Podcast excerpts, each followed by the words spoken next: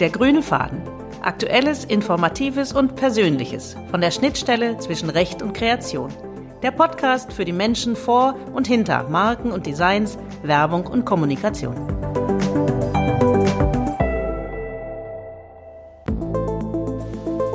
Heute zu Gast die Kunstauktionatorin Anja Döbritz.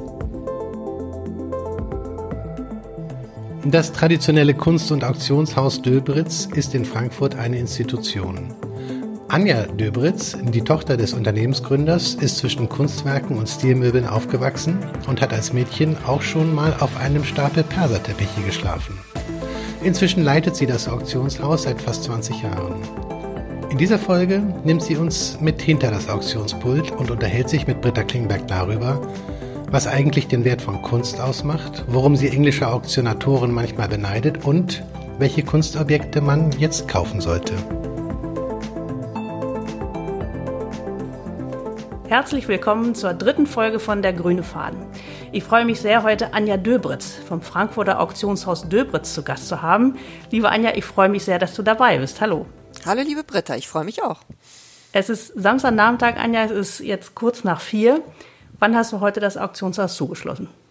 Ich bin um drei, also vor einer Stunde ungefähr durfte ich zumachen. War der okay. letzte Kunde da. Okay, das heißt, Samstag ist für dich ein mehr oder weniger normaler Arbeitstag. Ja, Samstag haben viele Leute Zeit, schlendern, schauen sich gerne Sachen an, schöne Sachen, schöne Kunst und insofern ist Samstag immer für mich ein voller Tag. Und wahrscheinlich keiner von den ganz schlechten, ne? wenn Leute entspannt reinkommen und mal gucken, was es so gibt bei dir. Das stimmt. In der Regel kommen sie dann paarweise. Unter der Woche kommt einer von beiden manchmal und am Wochenende kommen dann beide mit etwas mehr Zeit und äh, ja, in guter Kauflaune hoffentlich auch. Wenn wir jetzt, wir nehmen auf Distanz auf, äh, ich sitze in Hamburg, du sitzt in Frankfurt. Wenn ich bei dir wäre, bei euch in der Braubachstraße, das ist ja mitten in der Frankfurter Altstadt, und wir wären bei euch im Auktionshaus. Wo würden wir da sitzen und wie wäre das? Dann würden wir da auf ähm, Stilmöbeln sitzen und sind da Gemälde an der Wand. Wie stelle ich mir das vor? Es sieht ein bisschen aus wie ein Museum, schätze ich. Also ja, es hängen überall Gemälde, es stehen barocke Möbel, es stehen aber auch moderne Möbel. Wir würden im Zweifelsfall an einer modernen Sitzgruppe sitzen, heißt ein moderner Arbeitstisch und äh, moderne Stühle, mhm. weil die antiken Stühle sich nicht immer so dafür eignen, stundenlang darauf mit äh, mehreren Menschen zu sitzen. Nicht Insofern, so schrecklich gemütlich manchmal. Ja, ne? ja, ja. Ihr seid ja ein Traditionshaus, könnte man schon sagen, gegründet 1966 von deinen Eltern, von, ich glaube hauptsächlich von deinem Vater, aber deine Mutter hat ja auch kräftig mitgewirkt, habe ich verstanden. Magst du uns auf eine kleine Reise mitnehmen in die Geschichte eures Hauses? Wie kommt man dazu, ein Auktionshaus für Kunst zu gründen? Tja, also mein Vater hatte schon immer irgendwie viel Spaß an Kunst und hat festgestellt, dass die Kunstbranche einem sehr spannende ist und das Medium Auktionen etwas ähm, eigentlich so der der Inbegriff des äh, Kunsthandelns ist und mhm. er kommt äh, also hat eine Zeit lang in München gearbeitet und in München gab es damals in den 60er Jahren schon viele große Auktionshäuser während hier in Frankfurt noch nicht so sehr. Und dann hatte er hier bei einem großen Haus gearbeitet, gelernt, was dann allerdings zugemacht hat. Und nach einiger Überlegung hat er sich gedacht, dann mache ich mich doch jetzt selbstständig und dafür ist Frankfurt der richtige Ort. Und das also war Mann, eine gute Entscheidung, würde ich sagen. Ein Mann der Tat, ja. Ja. Ähm, was wird denn bei euch heutzutage ähm, schwerpunktmäßig versteigert? Gemälde ist, denke ich, das was am meisten Spaß macht, auch die meiste Arbeit äh, in Anspruch nimmt und auch den meisten Umsatz generiert. Aber natürlich habe ich auch sehr viel Möbel, Porzellan, Silber, Schmuck, alles letztlich, was bei Erbschaften und ähnlichem übrig bleibt oder eben abgegeben wird. Mhm. Also äh, man könnte sagen, äh, vom alten Meister bis zur Moderne ist bei dir alles zu haben? Richtig, ja. Okay. Wie viele Auktionen habt ihr im Jahr? Wir machen vier Auktionen im Jahr. Mhm. Manchmal gibt es auch eine kleine dazwischen. Aber in der Regel sind das vier Auktionen mit etwa 1000 Lots pro Auktion. Erklär mal ganz kurz für Nicht-Auktionsgänger wie mich ein Lot. Was ist das? Ein Lot ist eine Nummer, eine Katalognummer. Das kann sein ein kleiner Ring oder das kann ein hundertteiliges Meißenservice sein. Okay. Ja. So typischer Auktionstag. Ihr hattet ja im Juni gerade eine Auktion. So ein typischer Auktionstag. Wie sieht der für dich aus? Wann fängt der an? Und womit fängt der an? Also der beginnt schon mal mit einer relativ kurzen Nacht, weil ich meistens bis abends spät davor noch Gebote eingebe, die noch reinkommen. Mhm. Insofern beginnt er mit einer recht kurzen Nacht, dann wird morgens äh, nochmal gecheckt, was kommt alles an Geboten rein, so ab 8 Uhr würde ich sagen. Die Auktion beginnt um 10 und zwischen 8 und 10 muss einfach alles stehen. Das heißt, die Technik muss natürlich stehen. Das war früher ein bisschen einfacher. Früher war man sicher, die Auktion läuft, wenn der Saal voll war. Ja, und heute muss halt zudem die Internetverbindung stehen, es müssen Kameras, Lautsprecher, alles das mhm. muss funktionieren, weil wir ja mittlerweile auch alles live ins Internet übertragen. Das heißt, nur ein voller Saal ist heute noch nicht das Zeichen dafür, dass die Auktion läuft. Und natürlich, auch gerade jetzt zu Corona, ist das mit dem vollen Saal auch relativ. Das, wie war denn die Auktion? Das ist ja gerade eine gute Woche her, glaube ich. Da hatte ihr Auktionstag. Wie war das? Habt ihr auch so Abstandmarkierungen äh, auf dem Fußboden gehabt? Ja, ja, in der Regel haben wir so an die 100 Leute maximal im Saal. Jetzt hatten wir eben kalkuliert, 20 Leute dürfen maximal gleichzeitig rein. Das heißt, mhm. wir haben Klebestreifen auf dem Boden gemacht, wo genau die Stühle stehen dürfen. Die durften noch nicht verrückt werden. Die Leute mussten sich genau registrieren, wann sie reingehen, wann sie rausgehen. Das ist sowieso eigentlich der Fall, weil sie kriegen eine Bieternummer und mhm. man kann relativ genau mit der Bieternummer auch sagen, wann die Leute kamen. Aber diesmal wurde es halt noch ein bisschen mehr kontrolliert. Klar. Und äh, aus dem Internet kommen dann auch die Gebote und über Telefon kommen die. Also das ist etwas, was du sowieso schon kennst seit vielen Jahren und gewohnt ja. bist. Insofern, so anders war es dann vielleicht doch auch nicht. Was das stimmt, aber natürlich viel mehr. Also ich hatte 350 Telefonate, das heißt also, mhm. ähm, das sind ungefähr vielleicht 200 Bieter, die manchmal auch bei mehreren Losen angerufen werden, um telefonisch teilzunehmen. Ähm, sonst habe ich etwa vielleicht 300 Live-Bieter, die sich übers Internet beteiligen. Diesmal waren es 400. Also man merkt schon, es ging ein bisschen, bisschen mehr, wurde auf Telefon und Internet äh, verlagert. Aber so ein paar kamen natürlich, haben auch darauf bestanden, im Saal zu sitzen und unbedingt das mitzuerleben. Und Weil das Gefühl, im Saal zu sitzen und mitzubieten, ist schon noch ein anderes. Ne? Du hast im Vorgespräch hast du mir erzählt, dass das äh, für dich was ganz Besonderes ist, diese Stimmung im Saal. Ähm, was ist für dich der spannendste Augenblick von so einer Auktion? Oder gibt es davon ganz viele? Eigentlich jedes Lot, weil natürlich ähm, ich, ich rufe auf und merke dann schon so an gewissen, an der Stimmung im Saal, ich merke an der Haltung der Leute auch, wer dafür eventuell Interesse hat, wer die Hand mhm. gleich heben wird und das, damit kann ich sehr schön spielen. Das heißt, jedes Lot ist aufs Neue wieder gleich spannend, weil ich eigentlich nicht weiß, wo es letztlich landen wird. Natürlich kenne ich meine Kunden und weiß auch manchmal, wer wofür in Frage kommt, aber natürlich weiß ich nicht, wie hoch sie mitgehen möchten. Deshalb ist das eigentlich immer wieder sehr, sehr spannend. Das glaube ich. War dir eigentlich schon immer klar, dass du ins Familiengeschäft mal einsteigen wirst? Auktionatorin ist ja jetzt nicht gerade ein Beruf von der Stange. Das ist ja auch schon was sehr Außergewöhnliches. ja, das stimmt. Ähm, naja, ich sag mal so mit 18, 19 habe ich dann langsam gedacht, eigentlich könnte ich das machen. Davor wollte ich äh, ganz andere Sachen machen, viel in der Weltgeschichte herumreisen und auf gar keinen Fall mit Antiquitäten mich beschäftigen. Aber, aber äh, ich bin natürlich da aufgewachsen. Also ich war mein Leben lang in einem Auktionshaus. Also wenn ich nicht in der Schule war oder bei Freunden oder so, war ich bei meinen Eltern im Geschäft.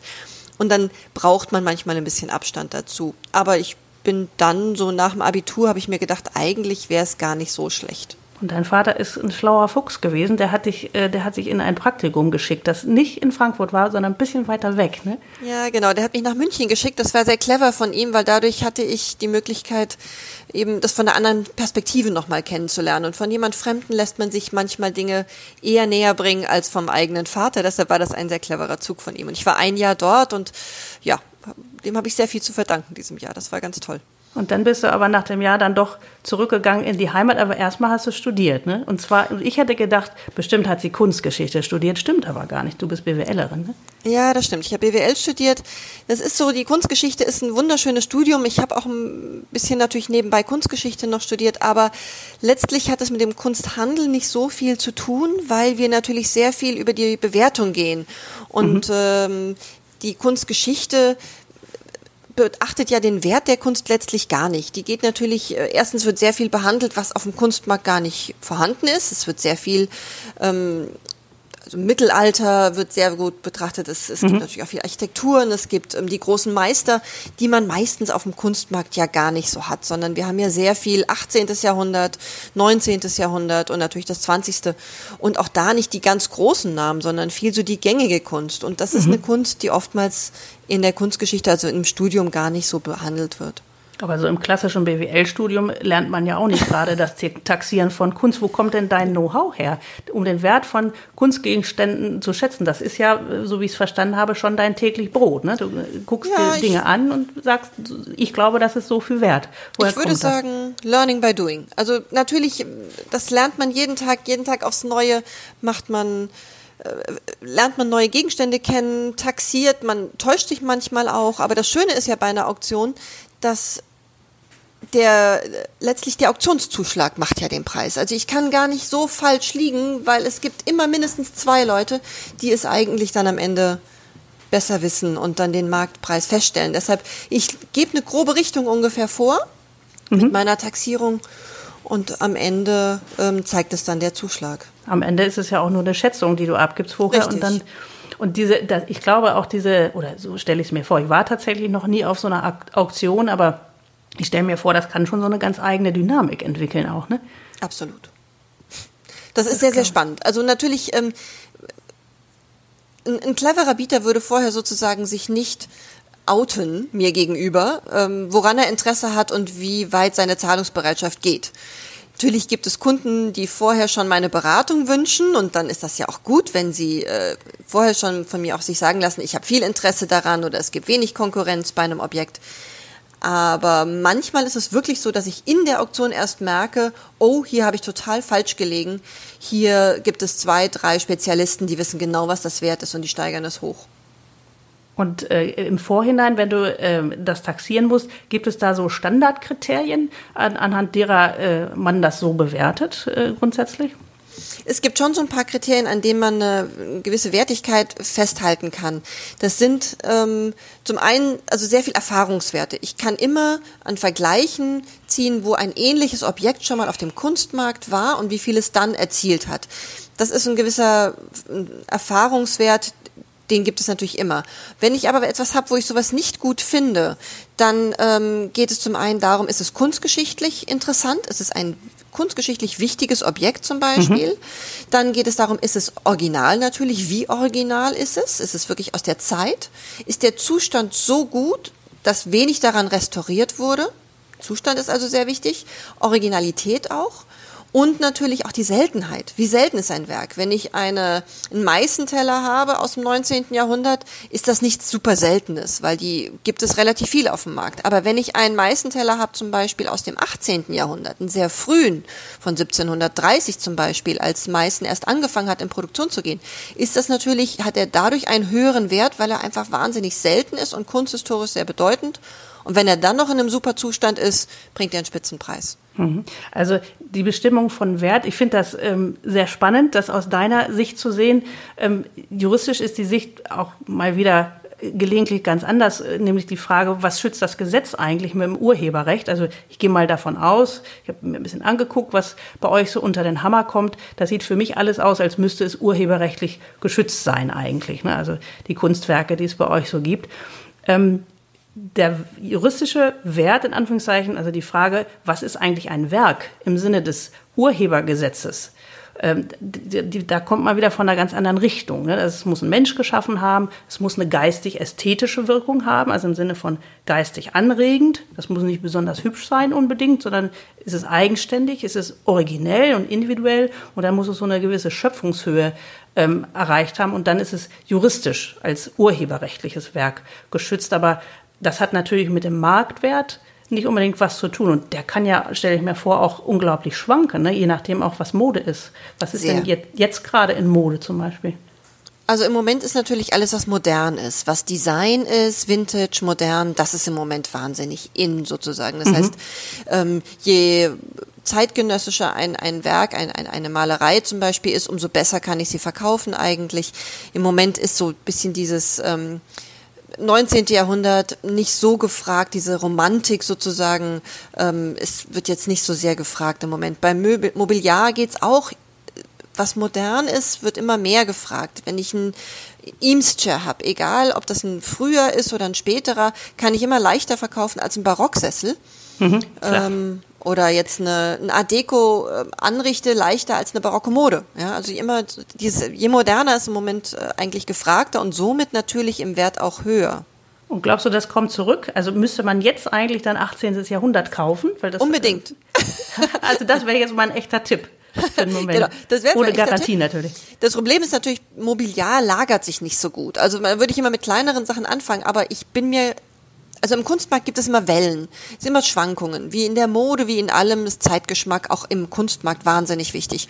Und natürlich sind Dinge, die im Moment nicht so gefragt sind, auch günstiger und man sollte sie unbedingt jetzt kaufen, wenn man ein bisschen Spaß dran hat natürlich, weil ich bin sicher, es kommt wieder. Ich bin sicher, dass diese, diese Wohnlichkeit wieder irgendwann wieder zurückkommt. Dieses etwas Überladene vielleicht zu Hause, wo aber auch jedes Stück ein individuelles Stück ist und eine Geschichte erzählt. Mhm. Während ja im Moment so ein bisschen, meiner Meinung nach, der Einrichtungsstil so ein bisschen neutral, ähm, nicht wirklich sehr individuell ist, sondern ich finde, oftmals sieht es oftmals sehr gleich aus, wenn ich jetzt so Einrichtungszeitschriften mir angucke oder so. Es sind große, helle Räume, ähm, wenig Farbkontraste. Wenig ähm, Wände. Wenig Wände. An richtig. die man was hängen könnte. Richtig, genau. Wenn ein großes Bild vielleicht, ja, manchmal auch ganz kahle Wände, das ist sowas wie die Generation unserer Eltern hätte sich das nie vorstellen können.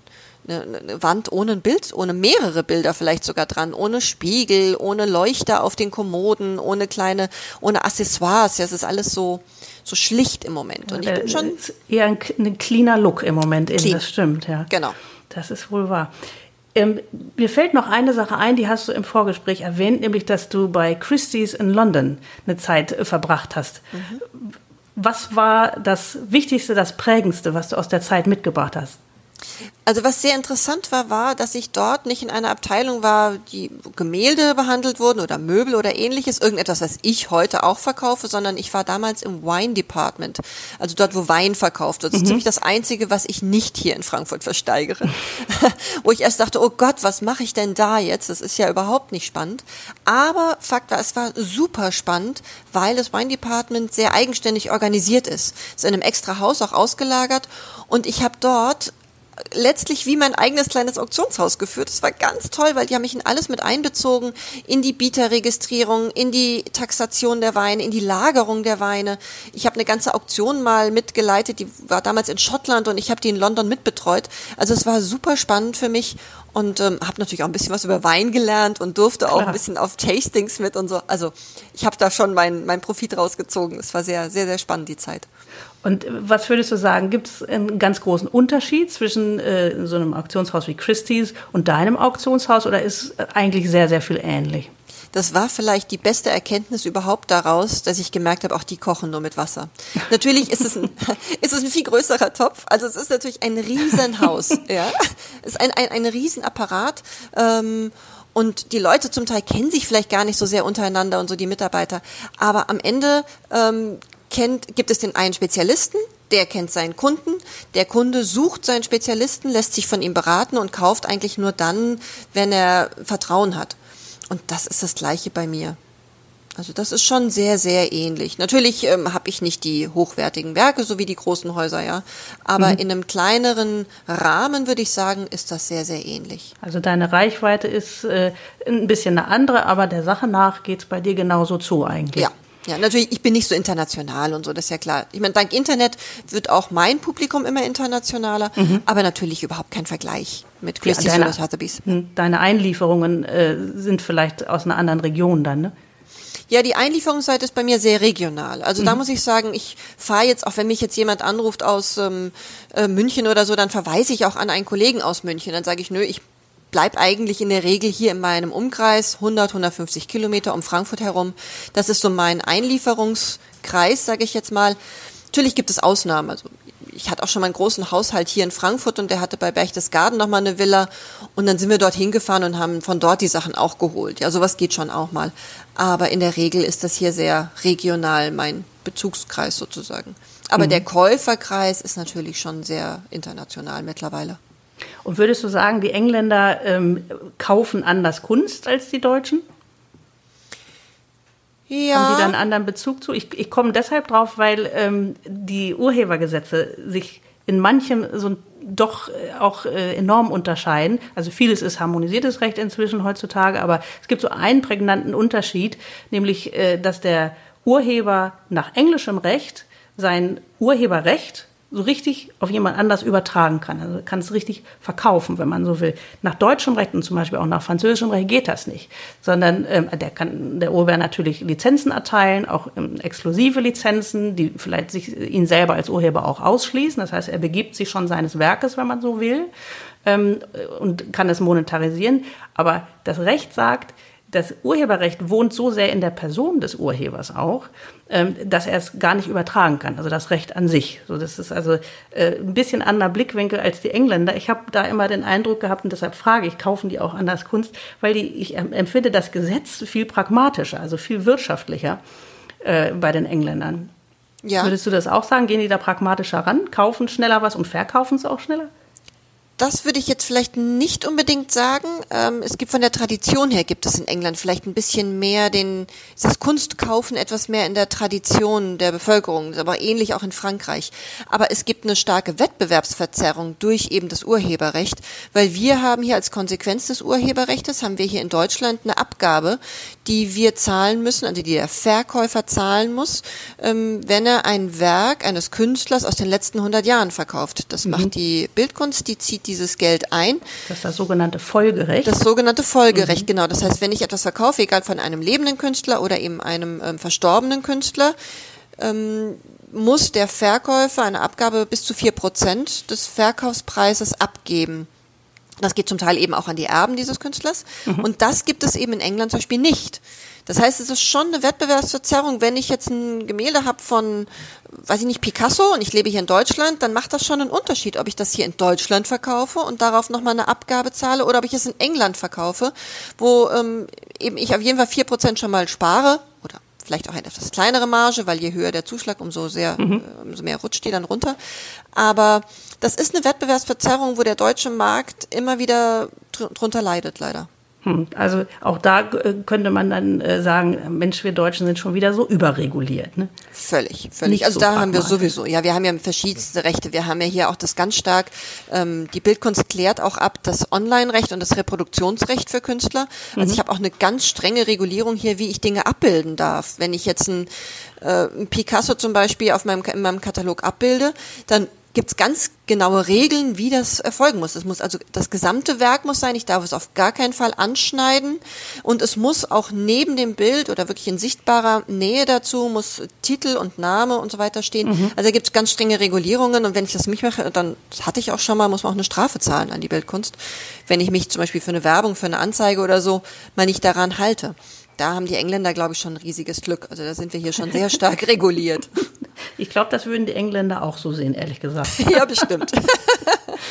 Jetzt habt ihr dieses Jahr ähm, ein Jubiläumsjahr. Ihr habt die 200. Auktion. Hm. Freust du dich da drauf? Ach, ich freue mich sehr, wenn ich auch ein bisschen mit angezogener Handbremse mich freue, weil es wird ja immer noch Corona sein bis Ende des Jahres. Und ich würde natürlich gerne eine richtig große Auktion feiern mit viel Saalpublikum und richtig Tamtam. -Tam.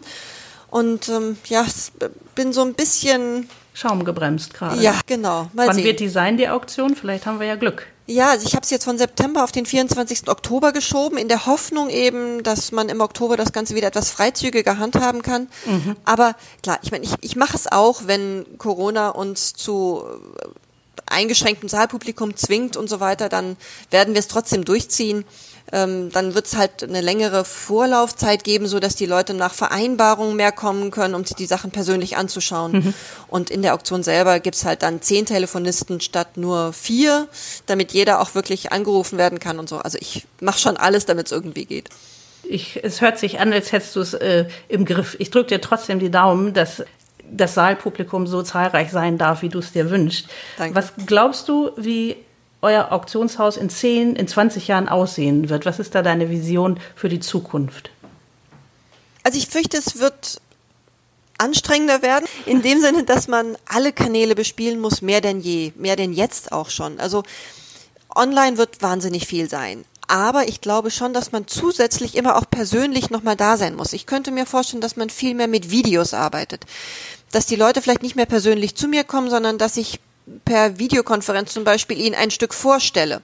Vielleicht wird es auch die Möglichkeit geben, diese 360 Grad Videos noch viel mehr einzubeziehen, dass die Leute bei mir quasi äh, virtuell in meinen Raum kommen. Vielleicht kann ich sogar virtuell bei den Kunden zu Hause sein und ihnen die Stücke dort vorzeigen oder sowas. Vielleicht geht das sogar. Ähm, ich glaube aber, dass man viel mehr noch den Kunden bedienen muss. Also sowohl digital als auch über das Persönliche, weil es wird eine riesen Bandbreite geben an Angebot und wodurch unterscheidet sich das dann? Natürlich zum einen an der Individualität des Objektes, aber ich glaube eben auch ganz stark an dieser Persönlichkeit des Verkäufers. Also der Kunde muss die Möglichkeit haben, alles wahrnehmen zu können über, von zu Hause über den Computer. Mhm. Aber dann eben auch sucht er bestimmt noch mehr als jetzt das persönliche Gespräch, um eben zu sehen, wer ist mein Verkäufer, inwieweit kann ich dem vertrauen, unterscheidet der sich von allen anderen. Und ich glaube, das wird uns alle noch ganz schön herausfordern, dass man alles das eben bespielt. Mhm. Aber die Auktionen, so wie du sie jetzt kennst und veranstaltest, mit Menschen im Saal und mit äh, Geboten, die auch persönlich abgegeben werden und dem Hammer, das wird bleiben? Ganz du? sicher. Ganz sicher. Okay. Weil das Event an sich ist so spannend und ist so toll und jeder, der jemals bei einer Auktion war, ähm, wird das auch nicht missen wollen und ähm, kommt wieder.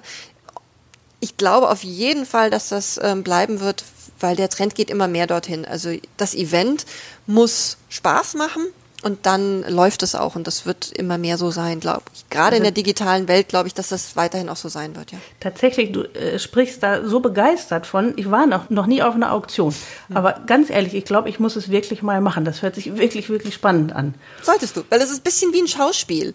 Und du weißt halt nicht, was als nächstes passiert. Du sitzt im Saal und manchmal gibt es diese Objekte, wenn die dann wenn irgendwas geht hoch von, weiß ich nicht, 2000 auf 100.000 oder so. Das ist wie bei einem Tennismatch sozusagen. Die Leute sitzen da, du hörst eine Stecknadel fallen. Die Leute gucken von eben zwischen mir und dem Bieter oder dem, meistens sind es ja dann Telefonbieter oder sowas, die dann da, das ist unsagbar spannend und ich merke regelrecht, wie dann so ein, ah, so eine Entspannung, so eine Erleichterung durch den Saal geht, wenn dann endlich der Hammer gefallen ist, dann applaudiert schon auch mal das Publikum oder sowas, ja, oder dann lachen alle oder, also es ist richtig, es ist wirklich schön, jeder lebt dann mit. Also spätestens jetzt hast du mich. Sehr gut. Wir kommen so langsam zum Ende unserer Folge. Ich stelle den Gästen immer zum Abschluss eine Frage, die lautet, wenn du hier und jetzt ein Gesetz erlassen könntest, das sofort gilt, welches wäre das? Also ich würde gerne ein Gesetz, was in Planung ist, gerne ähm, vernichten sozusagen, nämlich das der Abschaffung des Bargeldes. Also das, das, ist, das ist, äh, das kann ich gut nachvollziehen. Spielt es so eine große Rolle tatsächlich für die Auktion, das Bargeld? Das ist schon. Kunst kaufen ist ja sowas, ähm, das macht man mit Spielgeld. Das macht man nicht mit dem fest einkalkulierten Geld, sondern Kunst sollte man auch immer nur dann kaufen, wenn man eben ein bisschen was am Rand übrig hat und damit nicht jetzt irgendwie davon leben muss. Und natürlich macht das Spaß. Das, so war das auch früher. Man ist auf den Flohmarkt gegangen und da kann man auch nur bar zahlen. Man ist früher bei einer Auktion. In meinen Auktionsbedingungen steht das noch so drin, dass ich bei der Auktion sitzen muss und das Geld bar dabei haben muss. Das ist natürlich heute nicht mehr so, weil die Leute bieten ja zum Teil von fern weg. Aber eigentlich ist das Medium der Auktion immer ein Tausch gewesen, Ware gegen Bargeld. Natürlich wird alles registriert und das wird auch nicht irgendwie alles, das hat ja immer so diesen Nimbus, als würden wir das alles irgendwie dann unter den Teppich kennen. Das stimmt ja gar nicht, aber es muss Spaß machen. Auch wenn ich was verkaufe, ist es schön, wenn ich den, weiß ich nicht, den, ähm, die alte Weißgolduhr meiner Oma verkaufe, dann ist das schön, wenn ich dafür Bargeld bekomme, weil ich mir dafür was Neues direkt kaufen kann. Ich finde irgendwie, das abzuschaffen wäre wahnsinnig schade, weil es einfach ein bisschen zum Kunsthandel dazu gehört. Das finde ich sehr überzeugend. Das sollte man direkt mal mit einbringen in die Diskussion um das Gesetz. Anja, ich bedanke mich ganz herzlich für dieses wirklich spannende und unterhaltsame Gespräch und wünsche dir noch einen ganz wunderbaren Rest vom Samstag. Vielen Dank, den wünsche ich dir auch. Es hat mir Spaß gemacht. Danke. Tschüss. Tschüss.